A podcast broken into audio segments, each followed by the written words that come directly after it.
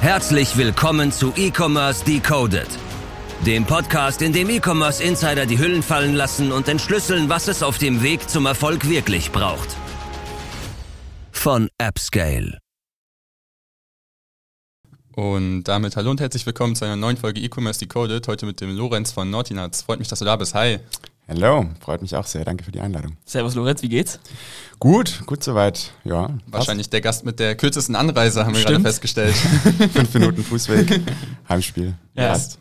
Nice. Äh, wir freuen uns maximal, dass du da bist. Sehr, sehr spannende. Geschichte, die wir heute, glaube ich, versuchen hier in diesem Podcast mal so ein bisschen einzufangen. Äh, bevor wir vielleicht so ein bisschen ins Thema tief reingehen, lass uns doch vielleicht ein kleines Intro machen und äh, sag vielleicht mal kurz, was ihr bei Naughty Nuts genau, genau macht und äh, bei welchem Scope ihr gerade so steht. Gerne. Also ich bin äh, Lorenz, einer der beiden Gründer von Naughty Nuts. Ich habe mit äh, Ben zusammen, meinem Mitgründer, vor ja, knapp drei Jahren Naughty Nuts gegründet und äh, sind dann recht schnell ge- gewachsen, ähm, ja, haben die volle Wachstumskurve mitgenommen, aber wie es halt so kommt äh, in, der- in der äh, Gründerwelt, ähm, absolute Achterbahn mitgenommen. Also gerade dieses Jahr war für uns eine extreme Achterbahn. Wir mussten Anfang des Jahres auch äh, Insolvenz anmelden und äh, Kommen wir später noch zu. kommen wir noch tiefer rein. Ja, also wirklich eine absolute Achterbahn-Story. Ähm, viel gewachsen, waren auch im ersten Jahr ähm, direkt äh, siebenstellig im Umsatz, ähm, ähm, Investoren mit reingenommen und allerdings recht unprofitabel und dementsprechend äh, ja, ging es dann auf und ab. Und wo seid ihr dann jetzt gerade so, wenn man äh, jetzt die 2023er Umsätze äh, sich anschaut? Also im Scope. Also deutlich, deutlich gesunken, einfach weil wir dieses Jahr auch natürlich äh, wenig Fokus auf Umsatz gelegt haben, sondern erstmal natürlich alles wieder stabilisieren. Ähm, Ja. Das heißt, äh, wir schauen, unser Ziel ist, dass wir schon irgendwie auf die Millionen kommen, aber das könnte auch knapp werden. Aber ist für uns jetzt auch gar nicht Ja. das Ziel, dieses Jahr irgendwie groß mit Umsatz rauszugehen, ähm, sondern ja, uns erstmal wieder zu sammeln, äh, zu rappeln und aufzubauen. Ich glaube, es war ein sehr, sehr aufreibendes Jahr, was du jetzt wahrscheinlich schon bisher jetzt erlebt hast. Ähm, aber lass uns vielleicht einfach so ein bisschen die Chronologie verstehen, auch sozusagen, wie die Brand irgendwie aufgebaut wurde, weil irgendwie ist es ja schon irgendwie so eine Art Picture-Perfect-Geschichte, E-Commerce bis zu einem gewissen Punkt halt irgendwie, wo es dann halt irgendwie eher so, ein, so, ein, so einen Turn nimmt. Ähm, das gehört natürlich auch immer irgendwie der Gründer mit dazu, den wir versuchen hier auch irgendwie so ein bisschen zu präsentieren. Deswegen lass uns doch irgendwie erstmal so die, die schönere Seite irgendwie äh, von Anfang an ein bisschen aufräumen. Ähm, man weiß auf jeden Fall, oder ich konnte auf jeden Fall nachhören, dass du schon immer sehr interessiert am Gründen warst. Du bist dann auch an die Uni Köln gegangen, warst da sehr aktiv. Ähm, vielleicht kannst du dann irgendwie nochmal am Anfang kurz skizzieren, wie du, wie du zur Idee von Naughty Nuts gegründet bist, äh, gekommen bist und wie, wie das Ganze so angefangen hat. Mega gerne, ja. Also wie du sagst, ich äh, bin nach Köln gezogen, ähm, um an der Uni Köln äh, BWL zu studieren, allerdings auch wirklich mit dem Gedanken, weil ich mich extrem für Startups und das Thema Gründen interessiert habe. Und äh, war dann ein bisschen ernüchternd, als ich dann gesehen habe, okay, Uni Köln ist ja gar nichts mit Startups, da ist dann halt eher irgendwie mehr Corporate und Das ist nicht die äh, WHU. Wobei Genau. gab es äh, Gateway und sowas nicht schon und ECC? Äh, Gateway gab's ähm, Ja. und ECC ist ganz lustig, dass du es ansprichst, ähm, weil das war gerade so in der Zeit 2015, ähm, da wurde, glaube ich, ein Jahr davor, ähm, Ja. haben Kommilitonen den ECC gegründet. Und äh, genau, bin dann halt auch auf die aufmerksam geworden, habe gesehen, ah, mega cool, da sind Studenten, die nehmen das halt selbst in die Hand. Ja. Ähm, hab dann auch, äh, bin dann dem ECC beigetreten und ähm, das waren dann gerade ähm, so ein paar Masterstudenten, die das ins Leben gerufen haben. Die ähm, sind dann auch weg von der Uni und äh, so habe ich dann Ben kennengelernt, meinen jetzigen Mitgründer, weil Ben und ich sind dann gerade so in den ECC gestolpert und dann haben die gesagt, ja gut, jetzt macht ihr mal weiter. und, ähm, das äh, war dann mega cool, also Ja. ne, irgendwie gerade am Anfang vom Studium, aber ähm, tolle Zeit, wo man einfach mega viel Erfahrung lernen konnte. Wir haben dann Events organisiert äh, für gründungsinteressierte Studenten und haben so halt gemerkt, dass wir auch echt cool miteinander zusammenarbeiten können, haben darüber hinaus auch eine dicke Freundschaft aufgebaut. Und äh, ja, ECC, ECC war eine sehr, sehr coole Zeit. Also da konnte man dann so Step by Step den Weg in die Kölsche Startup-Szene ähm, fassen und äh, habe da dann auch irgendwie immer mehr, äh, ich glaube, so, wenn man einmal drin ist, kommt man auch nicht mehr so schnell raus äh, in der kölschen Startup-Szene. Ähm, bin da dann auch auf ein anderes äh, Startup aufmerksam geworden, in dem ich dann auch direkt angefangen habe. Ähm, äh, Swarm Protein hieß das, gibt's mittlerweile leider nicht mehr. Äh, die haben Insektenriegel hergestellt, also Proteinriegel aus Insekten. Also auch so ein absolut äh, novel Thema. Ähm, und super coole Idee nach wie vor. Hat, hat sich leider nicht durchgesetzt. Ich glaube, äh, einfach doch vielleicht ein bisschen. äh, Der zu Deutsche ist da, glaube ich, ein bisschen zu picky irgendwie, der Picky Eater. äh, was ich immer gehört habe, war, äh, ja, Insekten, das äh, krieg ich beim Fahrradfahren. ja, ja. Nee, da ähm, war auch eine super Zeit, also viel, viel mitgenommen. Äh, dann bei Swarm Protein durfte ich so den, den Bereich Vertrieb mit aufbauen, durfte mich da austoben. Und ähm, hab, da war dann auch sehr, sehr viel in Kontakt mit Marktleitern, also so Rewe, Edeka Marktleitern und habe da dann, das war so Mitte 2019, auch mal das Feedback bekommen, hey, wir brauchen jetzt keinen Insektenriegel, wir brauchen auch mal Erdnussbutter, äh, weil da war wirklich eine Richtige Krise, ne? ja, es hört sich na, rückwirkend immer so lustig an, aber es war halt wirklich, die Regale mhm. waren, waren leer und die Marktleiter haben gesagt so, ey, könnt ihr uns irgendwie helfen, wir brauchen Erdnussbutter. Und äh, das war dann so der Funke für die Idee, mhm. ähm, dass man gesagt hat, okay, komisch, dass eigentlich keine starke deutsche Brand äh, für Nussmus oder Nussbutter gibt.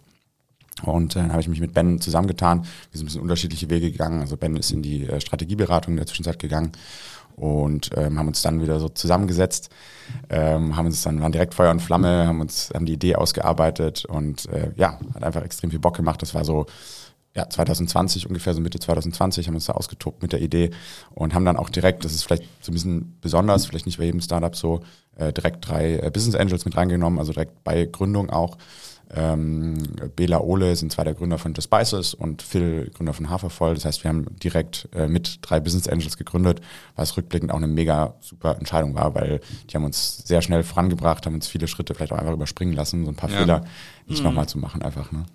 Ja, und deswegen auch dann schon im, im ersten kompletten Geschäftsjahr oder schon in 2020 die Millionen äh, Umsatz geknackt? Genau, also wir haben im Oktober 2020 gegründet, ja. sind im Januar 2020 auf den Markt gegangen, ne? also nach Produktion und so weiter, ja, ganzes Setup. Ja. Und dann äh, 2021 war sozusagen unser erstes Jahr in, in Business, wo wir Umsatz gemacht haben. Genau. Okay. Was waren so die ersten so Marketing-Sales-Steps? Also wenn du jetzt eben sagst, du, es kommt eher sozusagen aus dem Need vom Einzelhandel her, kann man natürlich denken, ihr seid irgendwie direkt B2B gegangen, aber ihr habt natürlich auch irgendwie einen Online-Shop D2C direkt mit aufgebaut. Äh, was waren vielleicht so die, die ersten Schritte im Marketing und was hat da so bei euch als, als erstes so mit funktioniert? Voll. Also ich glaube, direkt in den Lebensmittel-Einzelhandel zu gehen, ist auch echt nicht einfach, weil selbst wenn man da einmal drin ist, äh, die Produkte müssen ja performen und das mhm. geht wirklich nur mit einer starken Brand. Ähm, und ich würde sogar auch rückblickend sagen, wir sind dann auch in den Lebensmitteleinzelhandel geswitcht, tendenziell vielleicht immer noch sogar einen Ticken zu früh. Ähm, also wir haben mit einem eigenen Online-Shop gestartet, gestartet äh, haben auch äh, parallel Amazon ähm, so als bisschen als Backup-Plan äh, mit aufgebaut, haben dann mal gemerkt, okay, Online-Shop zieht an und haben Amazon so ein bisschen mehr depriorisiert. Was wir von Anfang an sehr viel gemacht haben, ähm, weil es auch recht äh, profitabel war. Äh, wir haben mit vielen, sag ich mal, mittelgrößeren Influencern zusammengearbeitet, denen mhm. Samples geschickt, ne, da einfach eine Beziehung zu den Influencern aufgebaut und ähm, haben dann auch wie so eine Art Launch zelebriert. Ähm, also haben ja wochenlang so einen Launch vorbereitet, ähm, wo wir dann halt auch Follower aufgebaut haben, Newsletter aufgebaut haben, aber den Online-Shop eben noch nicht freigeschalten haben und dann an einem Tag haben wir einen Online-Shop freigeschalten und haben dann auch echt schon einen ganz guten, äh, ganz guten Start hinlegen können. Auch dann mit Influencern und so weiter. Magst du, magst du Zahlen droppen, was das dann am ersten quasi Geschäftstag dann schon ja, waren? Äh, ja, wir hatten am ersten Geschäftstag, äh, ich glaube, dreieinhalbtausend Euro. Äh, das 3000, dreieinhalbtausend Euro Umsatz oder so, das war schon ganz gut. Ja. Dafür, wir hatten, äh, glaube ich, so einen Warenkorb von 30 Euro. Ähm, ist jetzt, äh, ich glaube, für andere Bereiche nicht krass, aber im Food-Bereich schon ganz solide so. Mhm. Ähm, äh, und dann, genau, ich glaube, so 110 Bestellungen am ersten Tag. Ähm, ja, Hört sich jetzt rückblicken gar nicht so viel an, aber in dem Moment feiert man sich halt ab. Ne? Das war irre, ne? Normalerweise kommt man halt sonst wahrscheinlich mit so einer am Tag da mal rein und wenn es dann nicht Family and Friends sind, freut man sich schon so ein Keks und äh, dann ist halt am einen Tag das Hundertfache davon. Das ist schon sehr geärgert, sehr dass Family and Friends nicht dabei waren. Ja, okay. Nein, war auch Und welcher, welcher Channel war dann so irgendwie, der das am meisten irgendwie gepusht hat? Also okay, erster Tag dann irgendwie äh, 110 Bestellungen oder sowas, aber ich sag mal so oft dann irgendwie eine ganze Million im ersten Geschäftsjahr zu kommen, also das, da strugglen wirklich viele mit. Äh, was war vielleicht so äh, der größte, der größte Anteilshaber an, an, dieser, an dieser ganzen Sache? Mhm. Also ich glaube, verschiedene Faktoren. Einmal so auf Marketingseite, was die Marketingkanäle angeht, ähm, glaube ich, eine Mischung aus Influencer und Paid. Also 2020 haben wir auch gemerkt, äh, war ja dann auch mit äh, iOS-Update. Ähm, mhm also Anfang des Jahres konnten wir echt noch sehr, sehr gut mitnehmen und äh, mit super ROAS äh, haben da äh, Gas gegeben und haben, ich würde mal so sagen, 40 Prozent des Budgets in Influencer, 40 Prozent in Paid und dann noch so ein Teil in, in kleinere andere Kanäle. Und das hat schon sehr, sehr gut funktioniert. Wir haben da auch ja viele Learnings dann eben von The Spices zum Beispiel mitnehmen können und halt ja. so direkt auch ein ganz gutes äh, Online-Marketing aufsetzen können. Und ich glaube, ein anderer äh, Baustein, der auch sehr geholfen hat, war auch wirklich das Thema Produktmarketing. Äh, wir haben recht schnell neue Sorten gelauncht und haben so immer so ein bisschen so ein Storytelling auch ähm, etabliert. Das heißt, äh, dann äh, haben wir zum Beispiel im Juni zwei Cashew-Sorten gelauncht und haben da so einen riesen Launch-Day auch drumherum gemacht äh, mit äh, Pink Cashew Party äh, bei mir zu Hause. äh, und ich glaube, das war rückblickend auch ganz cool, weil man hat ähm, irgendwie auch, glaube ich, eine Community aufbauen können, ähm, die irgendwie so nah dran waren an dem Unternehmen, die dann irgendwie auch jeden Launch von einem neuen Produkt mitgenommen haben, sich auf die Warteliste gesetzt haben. Und ich glaube, das war auch ein wichtiger Faktor. Ja, ich glaube, ihr habt irgendwie sowas wie so ein per se vielleicht für den Otto-Normalverbraucher einfaches Thema, so, ein, so eine Art Erdnussbutter vom Gedankengang her sehr emotionalisiert, wo Leute sich halt irgendwie auch krass mit identifizieren konnten. Ne? Ja. Also ihr habt dann ja auch einfach, ihr habt ja immer noch extrem viele verschiedene Sorten, das geht ja dann von Espresso bis zu verschiedensten Sachen, ja. wo man merkt irgendwie, das Thema ist dann ja auch ganz, ganz, ganz anders greifbar für einen Kunden wie jetzt irgendwie so Plain Peanut Butter, weißt du, wie ich meine? Absolut, also voll, habe ich auch einmal natürlich oft gehört, war uns auch absolut bewusst, wir sind jetzt nicht am, am, an der Zugspitze der Innovation, aber wir haben uns schon klar gesagt, okay, wenn wir das Thema angehen, wollen wir da auch irgendwie frischen Wind reinbringen und haben auch von Anfang an gesagt, wenn dann mit, mit so ein bisschen fancy Sorten, wie wir sagen, ne, Espresso, Blueberry Bash. Ähm, und das ist, war auch tatsächlich rückblickend sehr, sehr gut. Am Anfang haben wir gedacht, okay, diese puren Sorten werden absolut Bestseller, also einfach Erdnussmus, mm. Mandelmus, aber. Also die reinen Kern, Kerne. Genau, weil es mm. die halt einfach schon gab. Aber äh, war dann tatsächlich so, dass diese bisschen ausgefalleneren Sorten deutlich stärker waren und äh, war deswegen, glaube ich, eine ganz gute Entscheidung, da auch mit einem bisschen einem USP auch auf Produktseite reinzugehen, ähm, weil ich glaube, sonst, sonst tut man sich da auch schwer, wenn man nicht irgendwie da ein mm. Abgrenzungsmerkmal hat. Klar. Wie hat sich denn äh, das Team dann während diesem ersten Jahr entwickelt? Weil also irgendwie, ich mir das voll spannend vor, wenn man irgendwie so drei, drei, drei Angels hat, die halt irgendwie schon einen krassen Food-Background haben, die einem irgendwie viel ermöglichen. Das heißt, viele Fehler, vor allem wahrscheinlich auch im Hiring, äh, die umgeht man da dann wahrscheinlich auch ein bisschen. Ähm, trotzdem ist es natürlich immer so ein bisschen die Abwägung, wen kann ich jetzt wirklich einstellen, wie ist jetzt die Prognose für dieses Jahr? Äh, wie hat sich das bei euch so entwickelt und wie seid ihr vielleicht da so ein bisschen vorgegangen?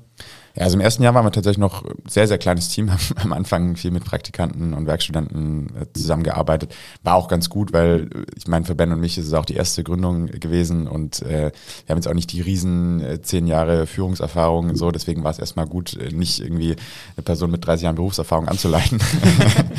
ähm, Man konnte sich so ein bisschen die Hände verbrennen. ja, genau, genau. Ähm, war das dementsprechend recht kleines Team. Wir waren, ähm, hatten dann die erste Festanstellung im Mai 2021 so im Creative Design Bereich, was auch ganz ganz gut war, weil das von uns beiden keiner konnte. Ähm, und genau, waren dann Ende des Jahres fünf Festangestellte. Also ähm, auch noch recht, recht überschaubar ähm, und haben dann allerdings Ende 2021 ähm, eine, eine Seed-Finanzierungsrunde aufgenommen, äh, dann noch mit Venture Capital und dann natürlich äh, ein bisschen mehr gewachsen.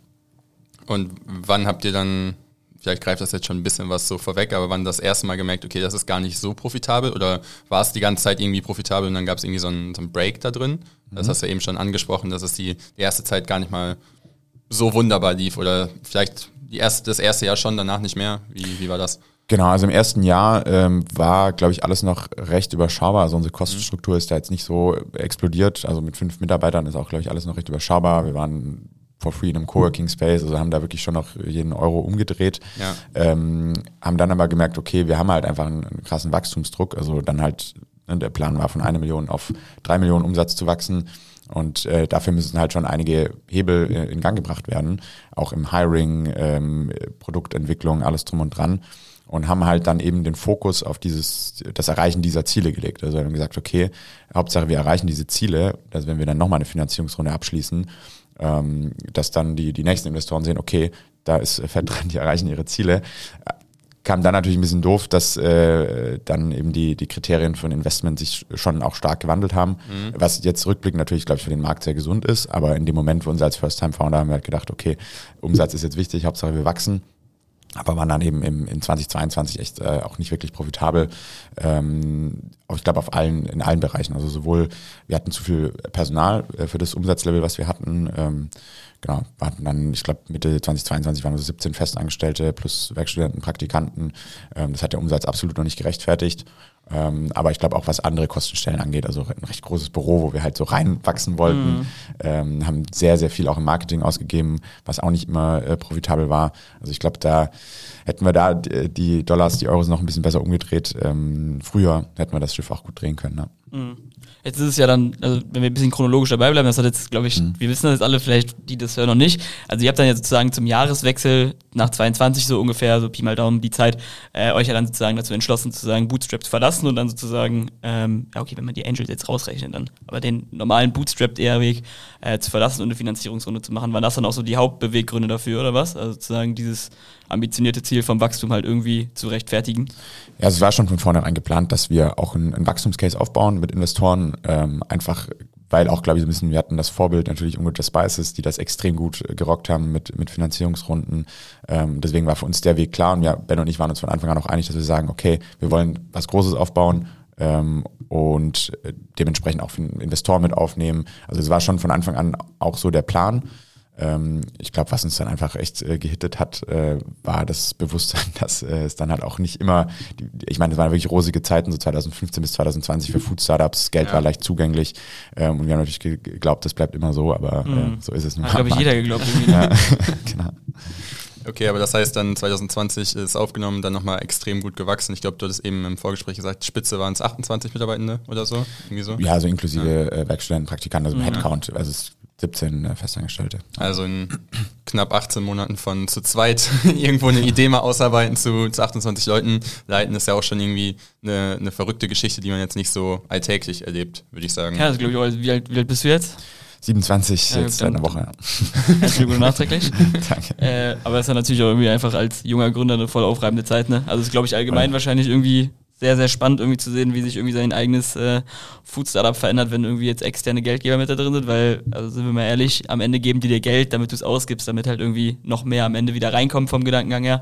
Ähm, wie verändert sich dann irgendwie noch so ein Unternehmen? Also klar, Headcount ist irgendwie so eine, so eine Sache, die man immer wieder hört, sei es jetzt irgendwo ein Tech oder ein Food-Bereichen, die dann irgendwie gefundet wurden. Was war irgendwie vielleicht so für dich so ein paar Punkte, wo du so gemerkt hast, ey, wir sind eigentlich jetzt ein ganz anderes Unternehmen, weil ich stelle mir vor, wenn man irgendwie so 20, 20 irgendwie zusammen mit deinem besten Kollegen irgendwie einfach ein Nussmus-Startup gründet und dann irgendwie zwei Jahre später bist du irgendwie funded und irgendwie guckst dann wahrscheinlich auch zurück, denkst dir so, was ist mit der Zeit passiert, so vom Gedanken, ja? Absolut. Was hat sich dann irgendwie so in der Struktur von sowas oder wie man sowas führt, so verändert, ich stelle mir das irgendwie voll, voll schwer vor, weil man irgendwie auf einmal noch irgendwie so Externe dabei hat, die voll die Erwartungen an einen haben. Ey, voll. Also es hat sich auch absolut äh, verändert. Ähm, ich glaube, wenn man jetzt so rückblickend draufschaut, ähm, so one step at a time, also so rückblickend ist die Änderung sehr, sehr groß, aber ich glaube im Moment überhaupt nicht. So ein bisschen wie wenn man jeden Tag in den Spiegel schaut, merkt man die Änderung gar nicht. ja. ähm, und so hat sich das auch ange, angefühlt. Ähm, klar, wenn man jetzt so rückblickend draufschaut, äh, irgendwie am Anfang haben wir halt wirklich nur zu zweit am Produkt gebastelt. Und ich glaube auch für Ben und mich haben sich die Aufgaben komplett geändert, was auch eine extrem große Herausforderung für uns als, als First-Time-Founder war. Ähm, am Anfang hat man halt irgendwie alles selbst gemacht, so super hands-on, Pakete selbst gepackt. Ähm, also war eigentlich in die, voll in dieser operativen Bastlerrolle, sag ich jetzt mal. Einfach so ein bisschen so Märchen für alles, was gerade irgendwie so gemacht wird. Voll, muss, ne? ja. Also so wirklich, ich, so würde ich es aber nicht beschreiben, so diese, man ist mehr Bastler, glaube ich, irgendwie am Anfang und, ja. und äh, steckt so ein bisschen irgendwie zusammen. Ähm, und klar, wenn dann irgendwie erstes Team reinkommt, wechselt das so ein bisschen mehr Richtung Teamlead-Rolle. Das heißt, dann geht es natürlich irgendwie darum, die Leute dann auch irgendwie anzuleiten, dass die in der richtigen Rolle sind, dass die äh, motiviert sind ähm, und hat dann eigentlich weniger so das operative To-Do wirklich, sondern also bei uns war dann halt Fundraising einfach Thema, Teamführung, viel mehr so, glaube ich, an der, auf der Agenda. Und ich glaube, dann so der nächste Schritt, der vielleicht irgendwann noch gekommen wäre, der, glaube ich, auch nochmal echt eine Herausforderung für uns gewesen wäre, wäre so wirklich diese, dieser Switch dann nochmal Richtung CEO, wo es dann halt einfach auch darum geht, man hat dann schon vielleicht Teamleads auch äh, aufgebaut.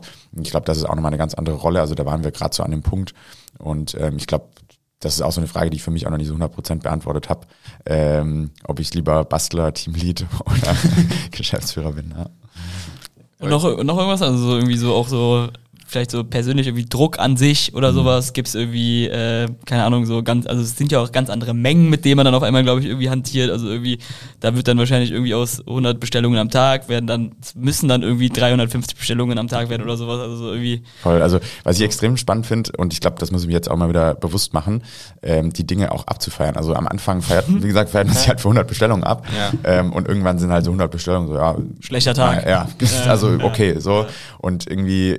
so 100 Bestellungen so, ja. Schlechter Tag. Ja, ja. okay, so. Und irgendwie, ich glaube, das ist sehr, sehr wichtig. Äh, für mich einfach auch rückblickend da viel mit Dankbarkeit ranzugehen und ähm, auch jede Bestellung sich darüber zu freuen und nichts dann irgendwie für gegeben zu nehmen.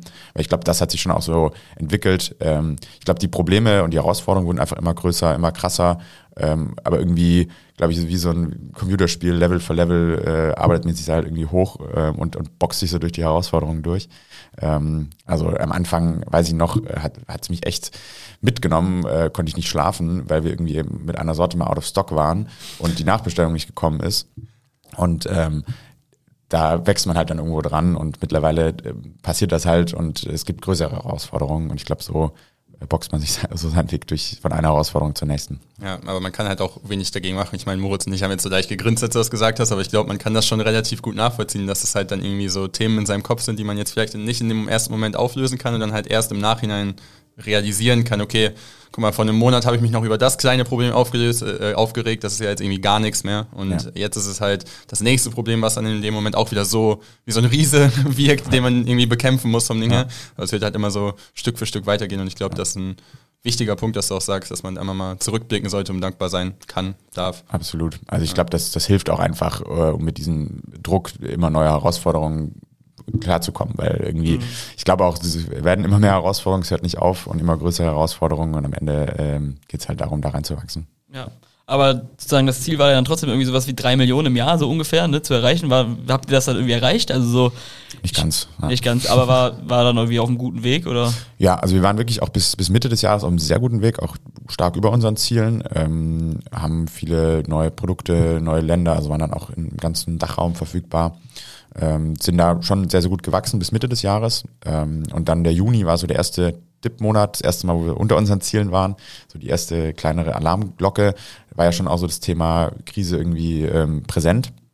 Und wir haben uns dann auch schon mit dem Thema Krise auseinandergesetzt, ähm, haben da aber auch einfach gar keine Maßnahmen gezogen. Also mhm. äh, wir haben gedacht, ja gut, wir haben alles unter Kontrolle, jetzt haben wir mal einen Monat, äh, der ein bisschen zurück ist.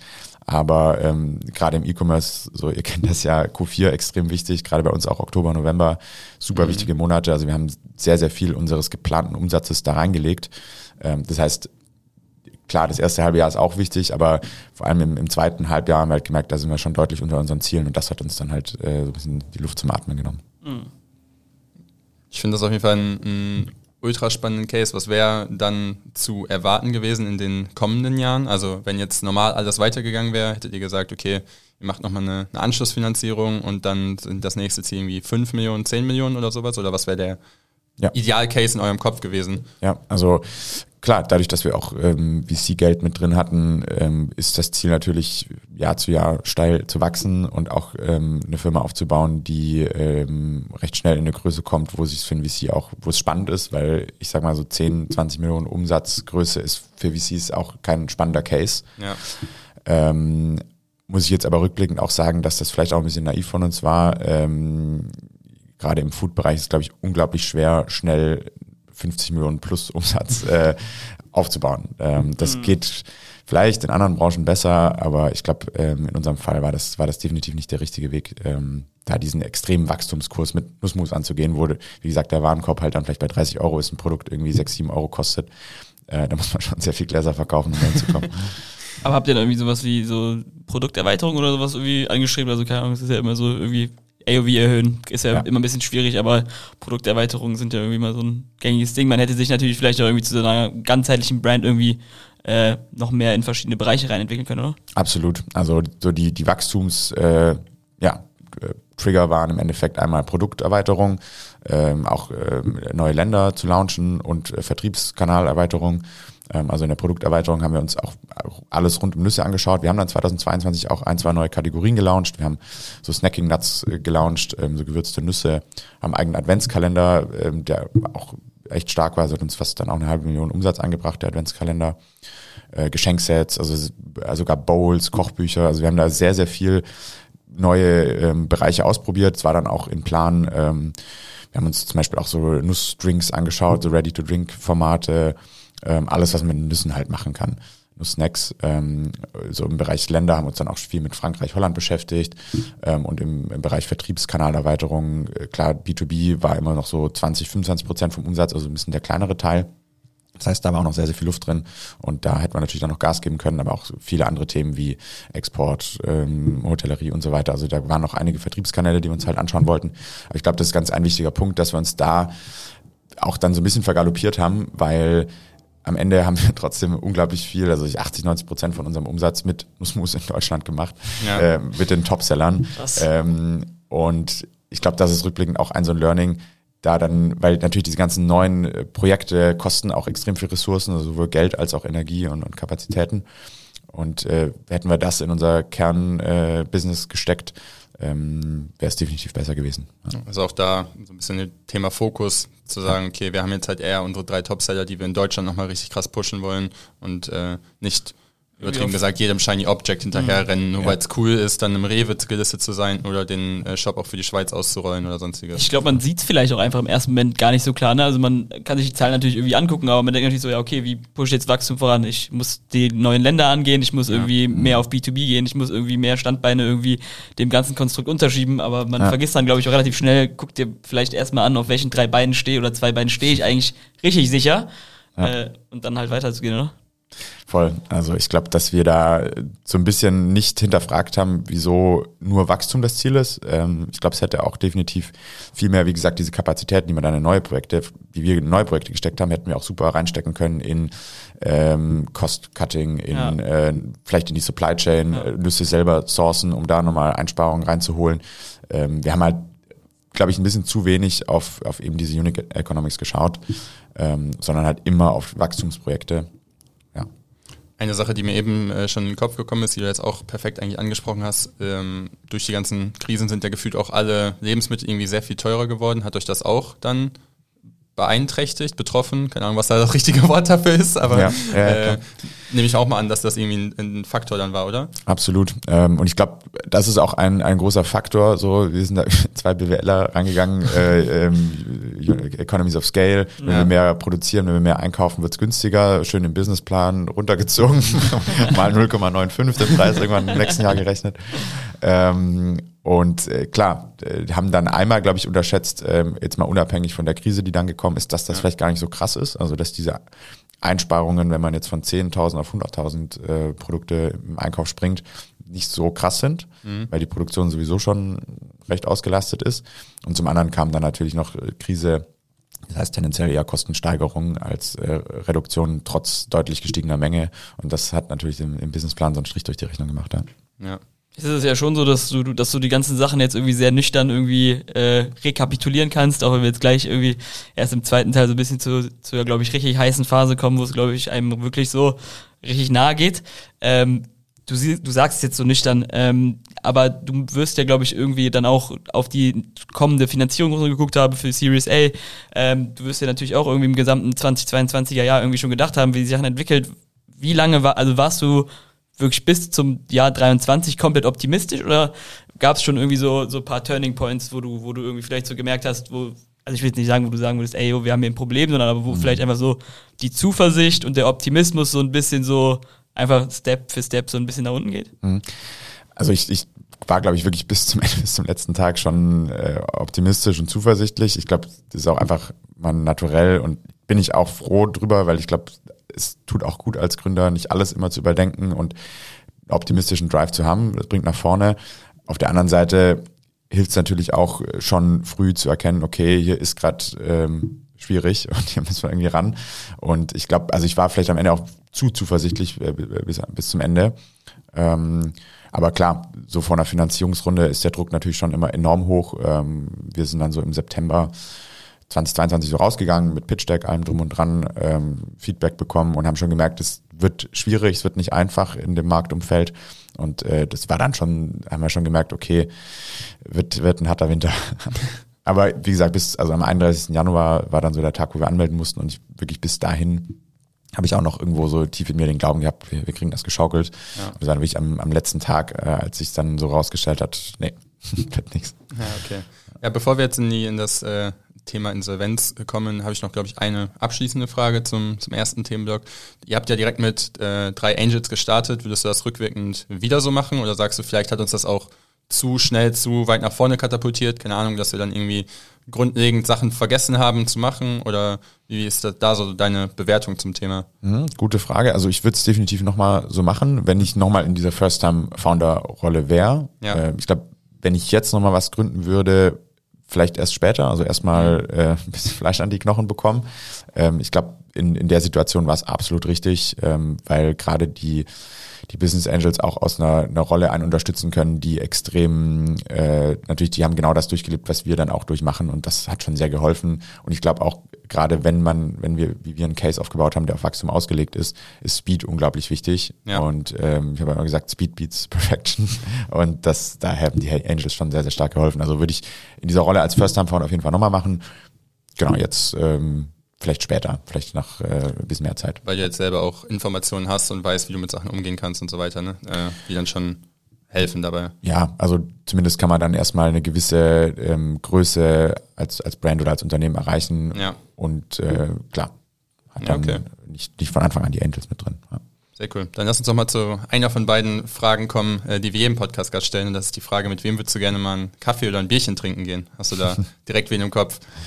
Ähm, ja, also ich habe tatsächlich ähm, im Sommer äh, ein Buch gelesen, äh, hat mich gerade durch die Zeit auch extrem stark durchgebracht. Mhm. I Think Like a Monk äh, heißt das, ich weiß nicht, wer das kennt. Ähm, Von Jay, Jay Shetty, genau. Ähm, hat mir extrem geholfen, das Buch. Also für mich war dementsprechend das Jahr auch so, glaube ich, so ein Entwicklungsjahr, jetzt nicht unbedingt businessseitig, aber vor allem für mich persönlich ähm, extrem wichtig in der Persönlichkeitsentwicklung.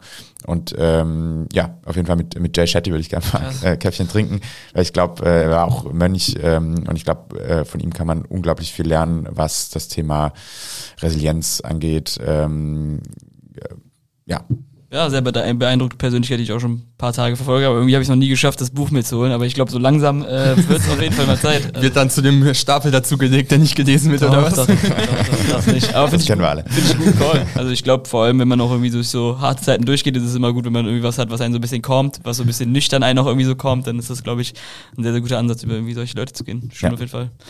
Ja, sehr cool. Ich würde sagen, äh, wir, wir machen so ein bisschen die Transition rüber jetzt, wo es dann vielleicht ein bisschen, was ja nicht bergab geht, ähm, aber wo es einfach schwieriger wurde. Ähm, du hast eben schon mal kurz angeteasert, oder wir haben eben schon mal kurz angeteasert, dass sozusagen eine neue Runde sozusagen anstand. Ihr habt ein äh, neues Termsheet zusammengebaut. Ähm, ja, du warst relativ optimistisch. Was waren dann irgendwie die Beweggründe, warum das dann irgendwie nicht geklappt hat? Also ähm, war das so der einzige Strohhalm so gesehen, den ihr noch hattet oder was? Oder ähm, ja, weil es wirkt so von außen so ein bisschen so, dass mit dieser geplatzten Finanzierungsrunde und dass dann halt irgendwie die Bestandsinvestoren halt irgendwie eher jetzt nicht so sagen, ja, hier habt ihr nochmal irgendwie 5, 6 Millionen oder so, dass dann halt irgendwie relativ, nicht schnell, aber relativ zeitnah irgendwie zu sagen, das Ding halt irgendwie gekippt ist. Ja, ist auch genauso, weil unser Business Model zu dem Zeitpunkt nicht darauf ausgelegt war, von heute auf morgen profitabel zu sein, sondern war einfach absolut abhängig von Finanzierung. Ähm, und das ist natürlich rückwirkend auch eine absolute Schwachstelle in einem Business Model, wenn man so abhängig von der Finanzierung ist. Ähm, und klar, als die, diese Finanzierungsrunde dann so gesehen geplatzt ist oder nicht zustande gekommen ist, ähm, war auch nicht mehr, also ist, ja auch immer, äh, als Geschäftsführer ist man ja auch stark in der Haftung. Das heißt, äh, hätten wir da nicht die Reißleine gezogen, hätten wir äh, vielleicht aus Risiko in eine Privatinsolvenz äh, zu kommen. Das wollten wir uns am Ende dann nicht antun. Ähm, ich glaube, die Faktoren, die dann am Ende da- dazu geführt haben, waren, wie gesagt, wir haben es schon ein bisschen angesprochen, zu wenig Fokus auf Profitabilität, zu spät die Actions gezogen oder die, die Cost-Cutting-Actions dann auch wirklich gezogen. Ähm, also wir mussten dann im Dezember auch leider einige Leute entlassen aus dem Team. Aber äh, wie gesagt, wir haben uns ja schon im Juni mit dem Thema äh, Krise beschäftigt und äh, das hätte eigentlich so der Zeitpunkt sein müssen, wo wir gesagt, wo wir wirklich jeden Dollar umdrehen, überhaupt keine neuen Projekte mehr eingehen. Ähm, und das haben wir halt viel zu spät gemacht. Ähm, das heißt, wir hatten dann irgendwie so ein, so ein Schiff, so ein Tanker aufgebaut, der dann schwer zu stoppen war. Ähm, und ja, haben uns da, glaube ich, auch so ein bisschen, dadurch, dass wir nie äh, profitabel wirklich wirtschaften mussten, weil wir von Anfang an Geld mit drin hatten. Ich glaube, dass das rückblickend auch was gewesen wäre, was sehr geholfen hätte, wenn wir wirklich auch mal 100% gebootstrapped hätten, ähm, um auch zu wissen, was es heißt, profitabel zu wirtschaften. Ich glaube, äh, das, das unterschätzt man dann doch auch. Ich glaube, das waren so Faktoren, die dann am Ende dazu geführt haben, dass wir anmelden mussten. Klar, natürlich auch das Marktumfeld, Krise und so weiter, Kostensteigerung auch, aber am Ende bringt es auch nichts, nur auf die Faktoren zu schieben, so, weil wir haben ganz klar auch Punkte gemacht, die ich jetzt anders machen würde, die auch klar dazu geführt haben, weil es gibt Unternehmen, die überleben in der Krise, es gibt Unternehmen, die überleben nicht in der Krise und die, die halt am anpassungsfähigsten sind, überleben. Und wir waren in dem Fall einfach nicht am anpassungsfähigsten. Ja. Du, du kannst das jetzt so nüchtern, keine Ahnung, neun Monate später easy äh, aufreihen, was dann quasi so in deinem Kopf oder rückwirkend passiert ist. Ähm, aber wie muss ich mir das jetzt vorstellen? Du hast ja eben gesagt, 31.01. habt ihr dann Insolvenz angemeldet. Äh, ich glaube, dann klopft ja nicht irgendwie Peter Zwegert, ist das vom Fernsehen, an der Tür und sagt hier, Jungs, äh, wir haben jetzt ein Problem vom Ding her, sondern was sind dann, es gibt ja auch so klassisch irgendwie in Startups eine Runrate, dass ihr wisst, okay, wir haben noch bis zu dem Tag irgendwie Geld, habt ihr euch das, äh, oder wart ihr euch dessen bewusst und dann ja. kam einfach der Tag so, jetzt ist es vorbei und was sind dann so die nächsten so allgemein vielleicht so, wie sich das so ein bisschen entwickelt hat, ist glaube ich mhm. sehr spannend. Also ich finde es generell ja. super beeindruckend, dass du, ja. dass du so komplett nüchtern aufrollen kannst, zumindest in meinem Empfinden nach, aber... Das ist jetzt natürlich auch rückblickend, also klar, in dem Moment äh, komplett anders. Ähm, aber es ist ja auch noch gar nicht so lange her. Ja, genau. Ja, es wirkt so, als wenn es jetzt äh, vor 20 Jahren passiert ist, wenn ich es ja. übertrieben sagen kann. Ja, also ist in der Zwischenzeit auch viel passiert, was äh, genau, was einen da jetzt vielleicht auch so ein bisschen rückblickend nüchtern drauf schauen lässt. Ähm, ja, also ich, in dem Moment war es natürlich sehr, sehr hart. Ähm, so der, der Zeitpunkt der Anmeldung, ähm, Runway, du hast schon angesprochen, ist natürlich immer so ein Thema, was einem als Gründer von einer nicht profitablen Firma immer so wie so ein Damoklesschwert über einem schwebt. ähm, und ja, das, also wie gesagt, am 31. Januar, als wir dann anmelden mussten, beziehungsweise dem Tag davor, war es dann auch wirklich so innerhalb von weniger Stunden, als klar war, da kommt kein Ticket mehr, ist jetzt die finale Entscheidung gefallen von, okay, wir schaffen das irgendwie bis hin zu, wir müssen morgen früh zum Amtsgericht. Also recht schnell, so innerhalb von zwei, drei Stunden hat sich das dann entschieden. Wo sitzt man da in so einer Zeit als Gründer? Also äh, also ich bin zusammen mit Ben äh, durch Köln gelaufen. wir sind einfach zusammen, äh, haben Calls gemacht, äh, haben, haben das auch zusammen durchgestanden und das war auch echt äh, gut, dass wir das so zusammen durchgestanden haben. Ähm, wir sind auch nach wie vor mega dicke ähm, und ich glaube, das ist auch nicht selbstverständlich, bin ich mega dankbar für.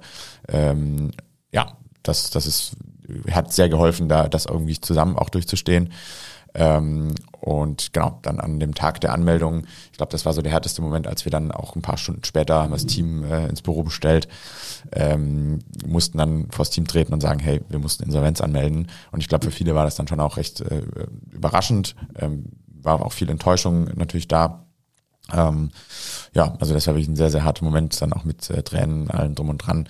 Ähm, glaube ich, sowohl für alle, also fürs Team, für Ben und mich. Ähm, und äh, wir haben uns dann, glaube ich, schon recht schnell gefangen. Also so die äh, Wochen danach, Ben und ich haben uns direkt nach so einer Woche zusammengesetzt, haben gesagt, okay, was wollen wir jetzt machen? Wir haben ein paar Optionen. Äh, wir haben uns natürlich auch schon davor, so im Januar, ein bisschen mit ein paar Optionen beschäftigt, Worst-Case-Szenario. Ähm, und eine Option, die wir ganz spannend fanden, war das Thema auch wirklich das Unternehmen aus der Insolvenz selbst zu retten, mit Business Angels vielleicht. Ähm, Gab es ein, zwei äh, ganz andere gute Cases, die wir uns so als Vorbild genommen haben. Ähm, haben uns dann so die Optionen zusammengeschrieben, wollen wir Nuts retten, wollen wir was Neues gründen, wollen wir irgendwie komplett was anders machen. Ähm, haben uns dann schnell, recht schnell entschieden, nach so einer Woche, okay, wir wollen Naughty Nuts retten. Haben dann aber auch gesagt, okay, wenn wir Naughty Nuts retten, dann brauchen wir einen strategischen Partner, ähm, weil wir haben es vorhin schon angesprochen, Margen ähm, war eine große Herausforderung für uns und die nicht unbedingt jetzt in den nächsten ein, zwei Jahren besser werden. Also haben wir gesagt, äh, wir brauchen Partner, der diese große Schwachstelle in unserem Business Model ausradieren kann. Und das war in dem Fall dann halt ein strategischer Partner ähm, und nicht, äh, wir haben, wie gesagt, auch überlegt, das Ganze selbst ähm, rauszuretten, aber das hätte nichts an den eigentlichen Herausforderungen des Business Models gelöst.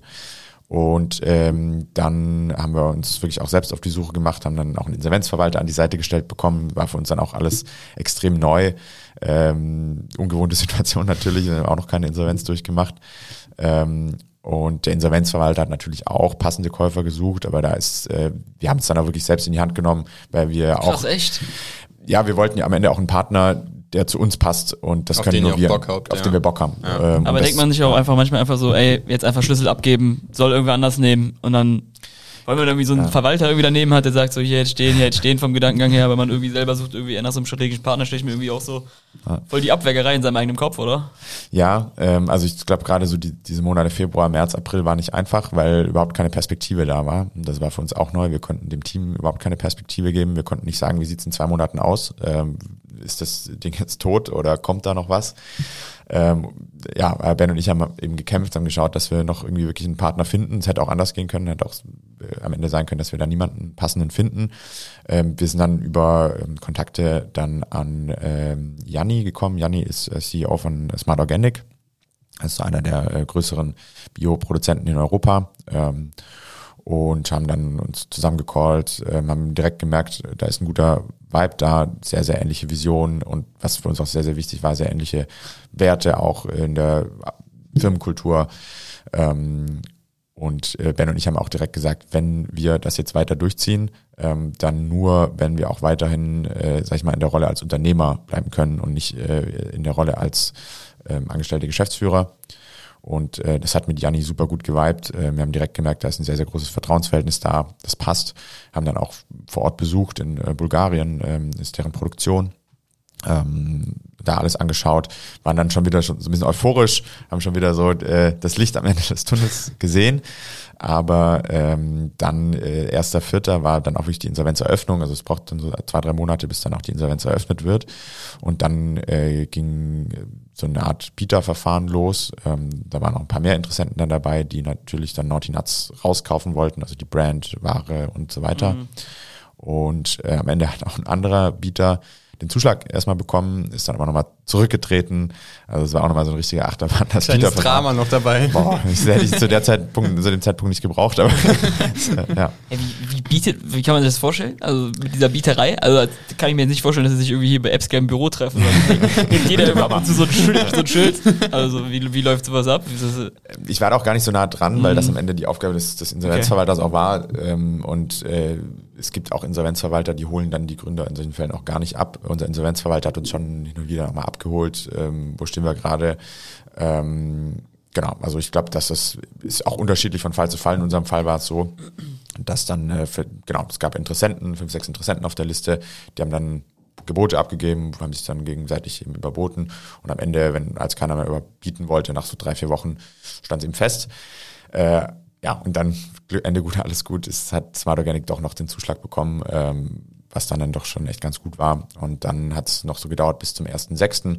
Äh, da war dann der offizielle Zeitpunkt des Asset Deals. Das heißt, äh, alle Assets aus der Naughty Nuts GmbH wurden dann übertragen an die Smart Organic GmbH. Ähm, 100 Prozent? Ja. Der Assets meinst du? Mhm. Ähm, ja, jein, also ähm, du meinst ja eben, dass ihr eigentlich beide als Gründer sozusagen nicht nur angestellte Geschäftsführer sein wolltet, sondern auch irgendwie mhm. äh, noch irgendwie so ein bisschen rocking the boat, so ein bisschen mit dabei sein. Das heißt, 100 Prozent wären es jetzt vielleicht nicht 100 gewesen. Ach, du meinst von Anteilen sozusagen, ja. ja. Ähm, also ist auch noch nicht komplett durch. Wir sind gerade okay, dabei, das aufzusetzen, das äh, Konstrukt sozusagen. Ähm, wir werden dann wahrscheinlich noch eine neue Firma gründen ähm, wo wir dann auch wieder ähm, Gesellschafter sind. Ähm, so dann das Setup. Ich glaube, dass wir da alle auch happy sind und das, das hört sich soweit jetzt sehr, sehr gut an aktuell. Also für mich war wirklich der Mai dann auch so ein krasser Turning mhm. Point. Also mhm, kann ich mir vorstellen. Ähm, von keine Perspektive ähm, irgendwie, was auch wirklich anstrengend war in der Zeit der Insolvenz, äh, war auch das Beschäftigen mit unglaublich vielen so negativen, energieziehenden Themen. Das heißt, es geht halt am Ende nur drum den Gläubiger noch zu befriedigen. Da hat jemand noch Forderungen offen. Mhm. Also null Themen, die irgendwie nach vorne gehen. Und ich glaube, äh, jeden Gründer geht es wahrscheinlich so, dass er am meisten Freude dran hat, wenn es irgendwelche neuen Strategien, am besten am Tag fünf neue Themen, die Spaß machen, ja. äh, immer eine neue Rakete zünden. äh, und das war in der Zeit halt überhaupt nicht so. Das heißt, äh, wirklich nur für mich persönlich energieziehende Themen. Ähm, und dann war der Mai dann echt so ein, so ein starker Turning Point, weil dann ging es irgendwie wieder voran, Perspektive da, neue Projekte, an denen man schon irgendwie basteln konnte. Das war dann echt, äh, ja, sehr positiver Ausblick wieder. Und was ich mir auch extrem hart vorstelle, ist irgendwie dieser Zeitraum von Februar oder 1. Februar dann bis Mai mit dem Team. Also ja. was, was macht man da? Sagt man dann Leuten, okay, dich können wir halten, du musst leider gehen? Oder ihr seid jetzt schon massiv runtergegangen, was die Kapazität, Teampower ist wahrscheinlich das ja. bessere Wort da angeht. Voll. Also wir mussten ja schon im Dezember ähm, leider einige Leute entlassen, also vor ja. der Insolvenz. Zum Zeitpunkt der Insolvenz waren, glaube ich, 10, 11 Festangestellte noch. Mhm. Ähm, und die hätten wir auch alle halten wollen und übernehmen wollen ähm, in das neue Konstrukt. Ist natürlich auch verständlich, dass da ein paar gesagt haben, ne, schaue ich mich um. Ähm, das heißt, es sind jetzt ähm, noch zwei, drei sozusagen mit rüber oder drei, vier mit rüber gewechselt. Ähm, und genau, so haben wir einen Teil des Teams jetzt mit übernehmen können, aber eben nicht alle. Aber in der Zeit sagt man denen dann, okay, wir probieren, oder sind die ab dem äh, Insolvenzantrag quasi nicht mehr eure Mitarbeiter? Wie läuft das ab? Ähm, also kommt voll auf die Mitarbeiter an. Ähm, also es manche Mitarbeiter haben natürlich noch geschaut, entwickelt Ja. sich da was draus, aber es hat sich ja auch, muss man sagen, echt gezogen. Diese ganze, hätte ich auch nicht gedacht, dass sich das so lang zieht, äh, bis da mal eine Perspektive da war, war es wie gesagt irgendwie Anfang Mai, also ähm, war nicht direkt im, im Februar, März eben eine Perspektive da und äh, ein paar Mitarbeiter, wie gesagt, das, das nehme ich noch mit, das schaue ich mir an, was ja super äh, stark ist, dass die gesagt haben, hey, ich, ich gehe den Weg noch, mit, Weg, noch, Weg noch mit, aber klar, nachdem dann so lange irgendwie keine Perspektive mehr da ist, äh, ist ja auch 100% verständlich, dass man da sagt, ich schaue mich jetzt neu um, äh, suche was Neues. Äh, ist ja, hätte ja auch echt sein können mit einer nicht ähm, unrelevanten Wahrscheinlichkeit, dass da nichts draus wird. Ja. Ähm, deswegen ähm, hat das schon so Sinn gemacht. Ja. Ja, vor allen Dingen, weil es operativ wahrscheinlich auch einfach nicht so viele spannende Themen gibt, wie du das eben als Gründer gesagt hast, ist wahrscheinlich als Arbeitnehmer dann irgendwie der gleiche Case, ne? Wenn Genau, du dann genau. tagtäglich dann nur noch Scheiß-Themen auf dem Tisch hast. Absolut. Äh, Das macht Tut einfach jeden Spaß Tag nur noch weh, so vom Ja, Gedanken. Ja, ja, Also, voll. Deswegen, äh, ja, auch dicken Respekt so an die Mitarbeiter, die jetzt wirklich da geblieben sind. So, das ist schon äh, ein krasses Vertrauenszeichen, also durch so eine Zeit auch mit durchzugehen. Natürlich genauso auch, ähm, habe ich vorher schon gesagt, Ben, äh, mein Mitgründer und ich, so, dass wir das zusammen durchgestanden haben, ähm, ist schon stark, ähm, schweißt einen, glaube ich, irgendwie auch echt nochmal zusammen. Ähm, und das ist, das ist schon gut so. Ich finde es eine sehr, sehr, irgendwie so eine sehr, sehr schöne Geschichte, irgendwie, obwohl es irgendwie so ein weinendes Auge hat, weil irgendwie man merkt irgendwie so doch, das Commitment irgendwie trotzdem irgendwie noch extrem viel wert ist und wenn man sich irgendwie in so einer Zeit irgendwie nicht zerstreitet, weil da geht es ja auch einfach um viel, man hat sich wahrscheinlich die Sachen auch einfach viel rosiger ausgemalt, als sie sind und dann irgendwie schon irgendwie so hart zu scheitern und irgendwie trotzdem zueinander zu stehen und dann jetzt irgendwie jetzt noch als angestellte Geschäftsführer irgendwie in die Zukunft zu gehen, wo man wahrscheinlich auch irgendwie nicht so ganz weiß, wie es jetzt genau weitergeht. Also äh, mein tiefsten Respekt auf jeden Fall. Also ich, äh, Danke. ich glaube, sowas äh, wünscht sich jeder Co-Founder, also vom Gedankengang her. Ne? Ja, also ich würde auch rückblickend sagen, äh, Co-Founder unglaublich wichtig, ähm, da einen guten Fit zu haben. Ähm, ist, glaube ich, wirklich eine der wichtigsten Assets überhaupt äh, bei einer Gründung. Ähm, und da haben wir, glaub, haben wir es, glaube ich, schon ganz gut getroffen. Also ich habe tatsächlich auch meine, meine Bachelorarbeit damals über das Thema äh, Gründerteams, äh, was, äh, was dafür beiträgt, dass ausmacht, gute ja. Gründerteams sind und was nicht.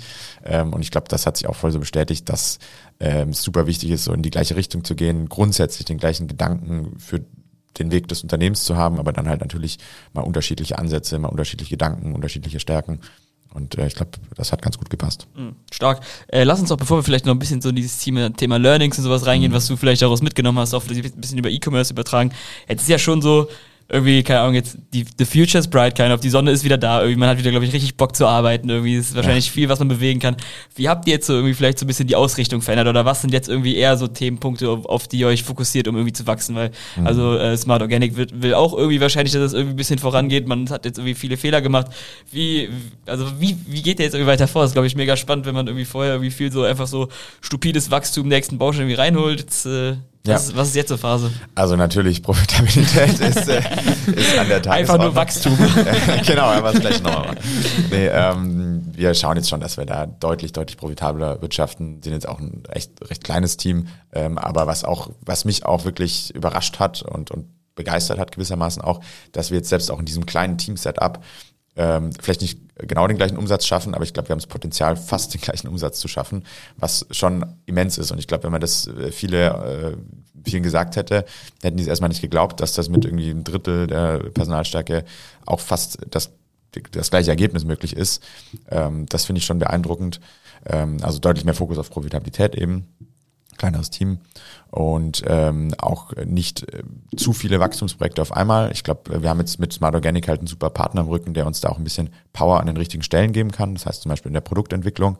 Ähm, es kommen jetzt auch nochmal ein paar ganz spannende neue Produktkategorien, äh, die wir halt launchen können, weil ähm, Smart Organic hat auch zwei, andere Brands, Brands produziert, natürlich auch viel für White Label und so weiter. Das heißt, ähm, die haben schon super viele starke Rezepte äh, im, im äh, Koffer und auch viel mit Nuss. Äh, und da ähm, sind, glaube ich, so zwei, drei Produktkategorien, die für uns extrem spannend sind. Also einmal das Thema ähm, Spreads und Nut Butter Cups sind so zwei Produktkategorien, äh, die wir uns tief anschauen und auch wahrscheinlich Nut Buttercups ist dann sowas wie Reese's, das heißt, sowas Genau. so, klein. hm, Genau. hm. Und das in, in Healthy eben, Okay. ähm, glaube ich, auch extrem spannend. Ähm, und da haben wir jetzt natürlich so ein bisschen Power mit Smart Organic im Rücken, die da einfach sehr viel in der Produktentwicklung ähm, Gas geben können. Und wir können uns auf das fokussieren, wo wir auch eher unsere Stärke drin sehen, also im Vertrieb und Marketing. Genau. Und auch so ein bisschen Backoffice-Prozesse, sage ich mal, abgeben. Das hilft natürlich auch. Ähm, das heißt, äh, dadurch, dass wir jetzt so ein kleines Team sind, heißt natürlich, dass auch Ben, ich, wir alle sehr, sehr viele operative Aufgaben wieder machen müssen. Und da hilft es dann aber auch, jetzt nicht jeden Buchhaltungsprozess am Ende selbst machen zu müssen, sondern da die Power von einem, von einem größeren Unternehmen im Rücken zu haben. Ja, okay, aber das ist ja dann auf jeden Fall ein sehr viel anderer Fokus als das, was es vorher war. Ne? Irgendwie jetzt so Ja. back to the basics und halt wirklich sehr fokussiert auf ein Themengebiet bleiben, vielleicht noch ein paar Produkte weiter drum. Aber hat sich im Vertriebskanal irgendwas geändert? Wie gesagt, es ist jetzt auf einmal irgendwie nur noch Online-Shop, nur noch Fokus B2B. So von der Shift her war es ja, glaube ich, irgendwie vorher 75, 25. Wie sieht's aus? Ähm, also es äh, ist weiterhin der Plan eigentlich wie vorher, was das angeht, dass wir B2B auch wachsen wollen. Das heißt, ähm, also beide in beiden Kanälen so viel wie es geht natürlich mitnehmen wollen. Aber im B2B-Bereich ist da, äh, glaube ich, einfach noch Luft. Ähm, dann auch so auf 50-50 einfach zu wachsen, was so die beiden Vertriebskanäle angeht. Ähm, andere Vertriebskanäle, wie jetzt, ich habe es vorhin angesprochen, Export zum Beispiel, ähm, müssen wir schauen, ob wir das bei uns ähm, dann abwickeln oder ob das dann über die über Smart Organic läuft. Ähm, das heißt, da hat sich, glaube ich, gar nicht so viel geändert, was die Vertriebskanäle angeht. Ja. Okay. Und wenn du, wenn wir so ein bisschen in das Thema Le Learnings äh, reinstarten würden, was würdest du sagen?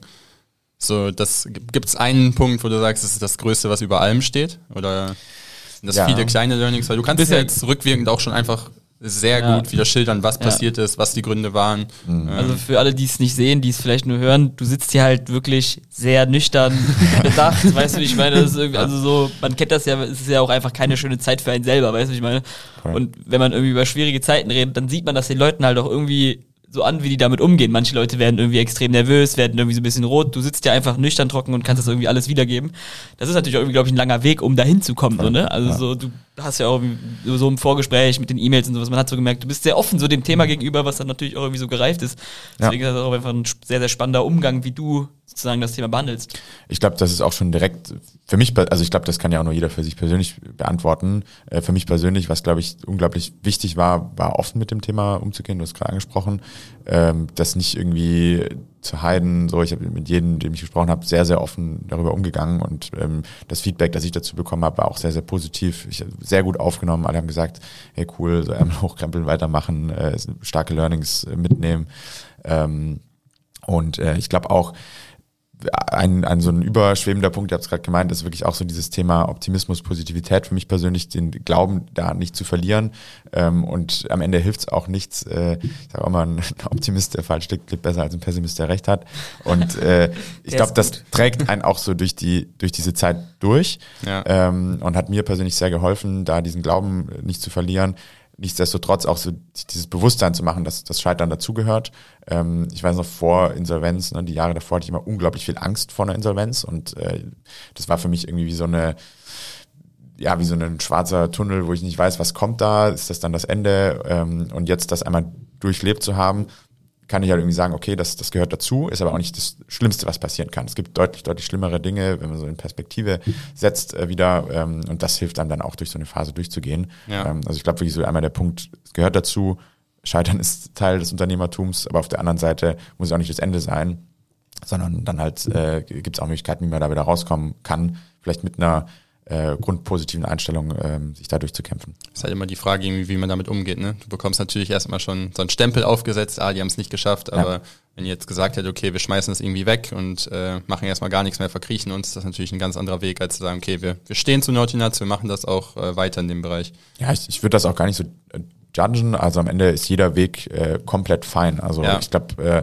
ist auch von Fall zu Fall unterschiedlich und ähm, es gibt Fälle, wo es vielleicht auch einfach schwierig ist, das noch äh, zu retten. Und dann ist es auch, finde ich, vollkommen legitim als, als Gründer zu sagen, ich gehe jetzt einen anderen Weg, es passt nicht mehr.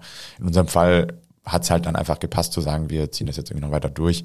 Ähm, aber das würde ich auch gar nicht so bewerten. Ich glaube, da geht jeder anders mit um. Ich glaube, halt, am Ende sind wir halt irgendwie alle auch irgendwie noch so ein bisschen Menschen, ne? Und wenn man das irgendwie so unternehmerisch so nüchtern sehen kann. Aber irgendwie auf der anderen Seite irgendwie so, also in Amerika hast du halt irgendwie so diese Scheitern ist cool Policy, so ein bisschen so, ganz ehrlich, du musst irgendwie dreimal scheitern, um es irgendwie einmal geil zu machen, so vom Gedanken her.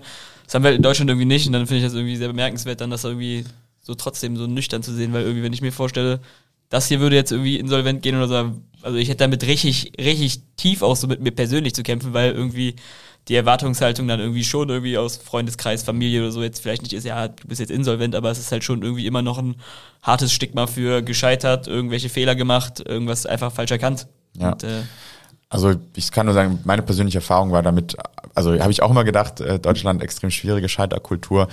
Ich glaube, dass sich das schon auch ein bisschen gewandelt hat so in den letzten fünf bis zehn Jahren, dass da viel mehr Bewusstsein für entstanden ist.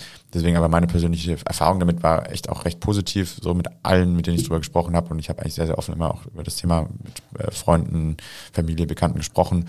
Und das war sehr, sehr positiv. Ähm, und ich kann für mich rückwirkend auch sagen, dass es einfach, glaube ich, ein unglaublich lehrreiches, eine unglaublich lehrreiche Phase in meinem Leben war. Ähm, natürlich in den Momenten dann echt doof und mies, aber sehr wichtig auch rückwirkend und bringt einen dann manchmal weiter, als äh, hätten wir sozusagen das, was wir die Jahre davor gemacht haben, einfach weiter durchgezogen. Ja, wie geht man dann in dem Moment mit irgendwie Druck von außen um? Weil meine Lieblingsheadline war irgendwie äh, Lidl-Lieferant kauft Nuss-Startup oder so. Da würde ich ja so eine Rappel kriegen, wenn ich Nuss-Startup, also ich glaube, ich, äh, wenn ich solche Headlines so bildartig lesen würde, würde ich wahrscheinlich durchdrehen. Ja, vom ist, ja, ist ja auch irgendwie so ein bisschen also ein bisschen herabwürdigend zu fast schon dem Käufer so ein bisschen gegenüber. So vom, also so ist ja einfach ein auch mega krasses Unternehmensmart Organic, was dahinter steht. Also Voll. ist ja jetzt nicht irgendwie so, ist ja kein Ramschlad oder sowas oder irgendwie so, die irgendwie Taschentücher irgendwie an Lidl liefern oder so, weißt du, ich meine. Ja, ja also ich versuche das tatsächlich auch recht nüchtern zu sehen, weil das ist halt PR, das sind die Medien. Das ist immer äh, Einsicht. So eine Scheiße. Und es am Ende hilft ja auch. Also ich glaube, am Ende jede Publicity ist dann irgendwo auch gute Publicity. Und wenn es dazu führt, dass ein paar mehr Leute dazu Aufmerksamkeit auf das Thema bekommen, sich dann vielleicht noch einen anderen Artikel durchlesen, der vielleicht noch ein bisschen äh, mehr Substanz hat, cool. Wenn nicht, dann nicht. Dann ist es auch okay. Ich glaube, so funktioniert dann einfach das, das Mediengame. Ja, also auch wieder da nüchtern betrachten, die positiven wie negativen Effekte daraus einfach dann verstehen und mitnehmen. Ja, also ich würde auch nicht immer sagen, also nüchtern ja. Ähm, ich glaube, ich, also was mir persönlich sehr, sehr hilft, ist so ein äh, Konzept, so Ex Extreme Ownership aus einem anderen Buch, äh, was ich mal gelesen habe, finde ich großartig. Also ist auch so einer meiner wichtigsten Werte neben Optimismus. Äh, einfach da die Verantwortung so maximal zu sehen, wo man halt Punkte hat, die man auch wirklich selbst in der Hand hat. Und es gibt Punkte, die hat man nicht selbst in der Hand. Und dann play the game. Und die Punkte, die man halt selbst irgendwie bewegen kann, darauf sich zu fokussieren, das hilft mir persönlich. Und die an, manche andere Punkte, die man halt nicht in der Hand hat, äh, nimmt man mit. Wenn du jetzt nochmal komplett neu starten müsstest und irgendwie eine neue E-Commerce-Brand founden würdest, was wären dann so deine Best Practices, wenn du jetzt so ein bisschen Erfahrung auch hast aus vielen äh, Ups, aber auch vielen, vielen Downs dann vom Ding her? Also, wie vorher schon gesagt, ich glaube nach wie vor, dass Speed trotzdem wichtig ist, schnell eine Traction aufzubauen. Ähm, ich sag's jetzt mal auf gut Deutsch, nicht rumzueiern, ähm, sondern ich glaube, da auch schnell in ein starkes Commitment zu gehen. Ähm, schnell, also es gibt natürlich auch viele Wege der Gründung, was ich auch großartig finde, was ich super finde, ähm, nebenher sich das peu à peu aufzubauen, finde ich auch großartig. Aber ich glaube, wenn der Glaube an die Idee und das Unternehmen da ist, dann wirklich schnell in diesen Modus zu kommen, all in zu gehen ähm, und dann halt diese Traction aufzubauen. Ich glaube, das, das hilft extrem. Und ähm, was ich auch sehr wichtig finde, ist so eine, gerade am Anfang so eine Kultur, wo man einfach viel ausprobiert, testet, ähm, vielleicht auch nicht direkt mit den riesen Budgets, aber einfach mal so die verschiedenen Punkte austestet und das im, im ganzen Unternehmen als Kultur zu etablieren, hilft enorm. Das ist dann egal in welchem Bereich, ob man sich jetzt irgendwie neue Marketingkanäle anschaut, ob man neue Vertriebswege anschaut, ob es sogar auch vielleicht das Thema Mitarbeiter ist, wo man mal einfach schaut, okay, was für eine Stelle brauchen wir jetzt gerade eigentlich? Ähm, ja, also in allen, in allen Bereichen viel ausprobieren, um dann schnell aber auch reagieren ähm, und äh, die, die richtigen Schlüsse draus ziehen. Ich glaube, das sind so zwei Punkte, die ich auf jeden Fall mitnehmen würde. Ähm, und vielleicht noch ein dritter Punkt, ähm, was uns schon auch sehr geholfen hat, was ich rückwirkend auch, rückwirkend auch nochmal so machen würde, ist äh, schnell so die wichtigen strategischen Meilensteine zu definieren. Ähm, also wir haben äh, recht früh auch so das ganze Thema Vision, Mission, Werte aufgerollt, äh, OKRs etabliert im Unternehmen und ich glaube, das bringt halt schnell so eine Struktur in Unternehmen rein. Ähm, und wenn ich halt von Anfang an weiß, was meine Vision ist, wo ich hin will und meine Werte habe, wie ich dahin kommen will, dann äh, ziehe ich eben auch die richtigen Mitarbeiter an, finde die passenden Lieferanten, ähm, baue da mir sozusagen schon von Anfang an das richtige Setup, als viel besser als dann nachher irgendwie painful, das nochmal alles um über Ja. Bord zu werfen. Okay. Stark. Ich bin, äh, ich bin bedient. Irgendwas, was du vielleicht so rückwirkend sozusagen irgendwie bei, bei Nordtinats an sich jetzt vielleicht irgendwie anders gemacht hättest, irgendwie dann irgendwie doch irgendwie die Finanzierungsrunde erst ein Jahr später, dann irgendwie, also wahrscheinlich die Angels jetzt weglassen wäre es nicht gewesen. Das war ja mega smart, aber irgendwie sowas, wo du sagen würdest, äh, das war so. Ja, ich glaube, der, der Key Point ist einfach, das zieht sich, glaube ich, so durch. Ähm, Wir haben halt keinen, äh, wir haben Venture Capital Case aufgebaut, wo eigentlich keiner war. So, So, ähm, Das habe ich mir eben gedacht, die Geschichte, Ja. wie du sie erzählst, es, es gibt so richtig Analogien zu so, so SaaS-Tech-Startups, die dann irgendwie zu der Zeit irgendwie so, keine Ahnung, 60 Millionen Funding bekommen haben, dann irgendwie äh, People geheiert, weil man bis zum geht nicht mehr, dann gemerkt, ach scheiße, wir müssen irgendwie noch Geld verdienen, dann irgendwie wieder runter. Also so irgendwie so, man kann so voll die Analogien ziehen zu irgendwie einer ganz anderen Branche, wo irgendwie auch übelst viel Geld drin war. Ja. Äh, aber irgendwie als Food-Startup, ne? Ja, voll. Und das ähm, macht, glaube ich, auch, wenn man so rückwirkend drauf schaut, wenig Sinn für den, für das Business Model, was wir hatten. Deswegen, gen- genau, einfach keinen VC-Case da hochziehen, ähm, den nicht erzwingen. Ähm, das würde ich definitiv anders machen. Ähm, es kann an Stellen auch Sinn machen, aber ich glaube, viele unterschätzen, glaube ich, auch noch so ein bisschen, was es heißt, äh, VC-Geld mit aufzunehmen. Erstmal ist es als Gründer natürlich super, ah, wir sind gefundet, toll. Wir auch erstmal mega jetzt. cool, weil Äh, genau, also erstmal celebrated man, Ja, genau. toll, wir haben Geld aufgenommen.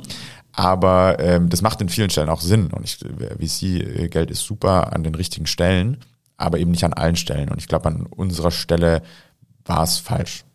Ich glaube, für uns wäre es sinnvoller gewesen, ähm, da noch länger vielleicht zu bootstrappen, vielleicht halt nicht gleich diese 200, 300 Prozent Wachstum von Jahr äh, zu Jahr mitzunehmen, aber dann halt einfach ein profitables Unternehmen aufzubauen.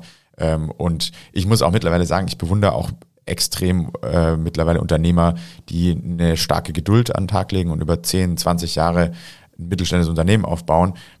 Man muss nicht, glaube ich, das, das nächste Unicorn bauen. Ich glaube so, das ist, glaube ich, irgendwie was, gerade in unserer Generation, immer rumschwingt, äh, das nächste Ja. große Ding, äh, Unicorn bauen. Und ich habe mittlerweile eine extrem große Bewunderung für Unternehmer, die Geduld haben, am Ball bleiben, wie gesagt, über 10, 20 Jahre ein Unternehmen aufbauen, ähm, was vielleicht nicht äh, 100 Millionen Umsatz macht, aber 10 und äh, eine Million äh, Gewinn, ähm, ist großartig. Ähm, und da kann man auch nur großen Respekt vor haben. Und ich glaube, das ist auch sowas, was ich, wo ich für mich noch dran wachsen will, ist einfach so das Thema Geduld. Ähm, weil ich, ich glaube, ich bin recht ungeduldig, aber ich habe immer großen Respekt vor Leuten, die sehr geduldig sind, gerade was so das Thema Unternehmertum angeht. Ja, vor allen Dingen in einer Umgebung, wo man ja auch schnell sieht, ah, der macht 5 Millionen Umsatz, der macht 10. Äh, das fördert das natürlich irgendwie, dass wir sagen können, ja, dann schaffen wir das auch. Wenn die das schaffen, easy. Ja, genau. Und äh, ich glaube, Schritt für Schritt jeden Tag äh, den, den nächsten Schritt zu machen, bringt einen ja schon weiter und es fördert oder ist dann überhaupt nicht hilfreich, wenn man schaut, okay, die sind jetzt vielleicht schon ein Jahr weiter, aber sind schon 20 Schritte weiter. Also dieses links und rechts äh, schauen fördert einfach überhaupt nicht, dass man selbst vorankommt. Ja. Ja, gut, dann lass uns doch mal zum, zum Abschluss kommen und die Eine Frage ich noch. wie immer, Moritz. Eine Frage hätte ich noch. Irgendwann verbiete ich dir die Frage mal. Eine Gegenfrage hätte ich auch. Was von dir so persönlich noch so zu erwarten? Was ist so, also dein Ziel für die nächsten Jahre? Also ist jetzt ja irgendwie, bist ja jetzt schon irgendwie drei Jahre bei Naughty Nuts dabei und jetzt irgendwie hast du natürlich irgendwie, dass ihr beide da jetzt drin bleibt, nochmal irgendwie ein neues Commitment gegeben. Ne? Also Ja. sozusagen, äh, ich denke jetzt nicht zu sagen, dass du jetzt irgendwie in zwei Wochen irgendwo anders hingehst. Ne? Nein, also Naughty Nuts ist für mich, deswegen haben Bernd und ich uns auch dafür entschieden, das weiter durchzuziehen, weil äh, irgendwie hat man, ist das ein Teil von uns, also das hört sich jetzt sehr cheesy an, aber am Ende ist es ja wirklich eine Brand, äh, die unglaublich äh, viel auch äh, ein Teil von meinem Leben irgendwo ist und die mir auch extrem wichtig ist ähm, und da äh, Naughty Nuts weiter groß zu machen, ist super, bin ich sehr dankbar für, äh, das machen zu dürfen. Ähm, Habe ich richtig Bock drauf jetzt auch mit dem, mit dem neuen Setup. Ähm, also da weiter Gas zu geben, die nächsten Jahre Naughty Nuts zum Wachsen zu bringen. Äh, unglaublich viel Bock. Ähm, nebenher, was mir auch sehr, sehr viel Spaß macht, ähm, äh, ich habe jetzt auch, äh, bin seit ein, zwei Jahren auch bei EO, Entrepreneurs Organization heißt das. Ähm, Stimmt, du hast jetzt noch einen neuen Job angetreten, ne? Eine neue Funktion, ne? ja, also es ist ähm, äh, kein Job, würde ich jetzt sagen, aber ehrenamtlich Genau. einfach, ähm, was mir in der Freizeit einfach sehr viel Spaß macht. Ähm, ich habe ja schon davor, wie gesagt, für den ECC so Events organisiert, so Startup-Events. Ähm, und ähm, EO ist sozusagen ein recht großer Verein für äh, Unternehmer und Unternehmerinnen, ähm, einer so der größten weltweit. Ähm, und äh, da bin ich jetzt auch seit zwei, drei Jahren Mitglied. Hat mir persönlich, war es auch einer meiner besten Entscheidungen, weil ich da extrem persönlich einfach wachsen konnte, super viele humble Leute da, also kein Visitenkartenclub, ähm, sondern einfach Leute, die wachsen wollen, persönlich wachsen wollen ähm, und äh, starke Werte finde ich aber auch bei EO, deswegen hat mir das persönlich sehr, sehr viel gegeben und ähm, finde ich jetzt sehr, sehr cool, da irgendwie auch noch so on top ähm, so eine etwas andere Rolle zu haben, wo ich dann auch Events organisieren kann, äh, für Gründer dann eben. Das macht mir auch sehr, sehr viel Spaß. Also ist irgendwie ein cooler Ausgleich ähm, und ich glaube, so, das voranzutreiben ist auch cool. Vor allem, wenn es dir viel gebracht hat und du jetzt wahrscheinlich auch einiges zurückgeben kannst, sozusagen mit den Learnings, die du in den letzten drei Jahren gezogen hast, ist das, glaube ich, ein cooler Mix. Finde ich cool. Ja, voll. Freue mich drauf, ja. Sehr gut. Gute, gute Frage dennoch. Man gibt sich Mühe zu Ende. Legend. äh, Fra Frage zwei von zwei, die wir dann jedem äh, Podcast-Gast stellen. Was war der beste Ratschlag, den du jemals bekommen hast? Ich Er hat eigentlich die letzte halbe Stunde nur Ratschläge ja, eh, ich gegeben. wollte gerade sagen, du hast gerade die ganze Zeit Ratschläge gegeben. äh, hast du auch irgendwie eine Sache im Kopf, wo du gesagt hast, ey, das wurde mir gesagt und das hat voll viel bedeutet, irgendwie?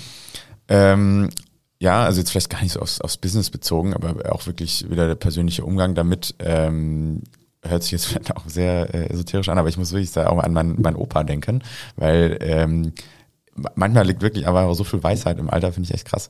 Ähm, und äh, diese Leichtigkeit des Lebens dann auch einfach, diesen Optimismus habe ich, glaube ich, von ihm und er hat immer wieder gesagt, ähm, äh, Optimismus ist wichtig, geh positiv durchs Leben, äh, nimm nicht alles zu ernst, so und ich glaube, ähm, das hat mich schon auch geprägt und mir vielleicht auch diesen Optimismus mitgegeben. Und äh, für den Ratschlag bin ich unglaublich dankbar, weil ich persönlich habe die volle Überzeugung, dass das einem im Leben stark helfen kann, durch viele Dinge mit einem positiven Grundgedanken durchzugehen. Und ich glaube, dass das so vielleicht fast sogar äh, die Wurzel sozusagen von allem ist, was irgendwie drauf wachsen kann, Ja. ähm, wenn man da positiv an die Dinge rangeht. Ich will da gar nicht mehr viel hinzufügen. Ich auch nicht, ich finde das wunderbar. Das ist ein super Ende. Schönes Ende. Äh, danke dir, dass du da warst, Lorenz. Hat äh, sehr viel Spaß gemacht, auch wenn man die ganzen Ja. Geschichte dahinter noch ein bisschen aufzurollen. Ähm, vielleicht dann ja in ein, zwei Jahren ein, ein Follow-up und zu schauen, wie sich dahin so. entwickelt hat. Vielen, vielen Dank, dass du da warst. Hat mir sehr, sehr viel Spaß gemacht. Ich hoffe, für dich war es auch halbwegs okay, hier zu sitzen. Auf jeden Fall. War eine super gemacht. Folge. Und äh, ja, Danke. bis bald. Vielleicht sieht man sich in Köln nochmal. Und äh, wie Marvin sagt, sonst bald nochmal ein kleines Follow-up. Yes, danke euch. Ciao, ciao. Ciao. Ciao.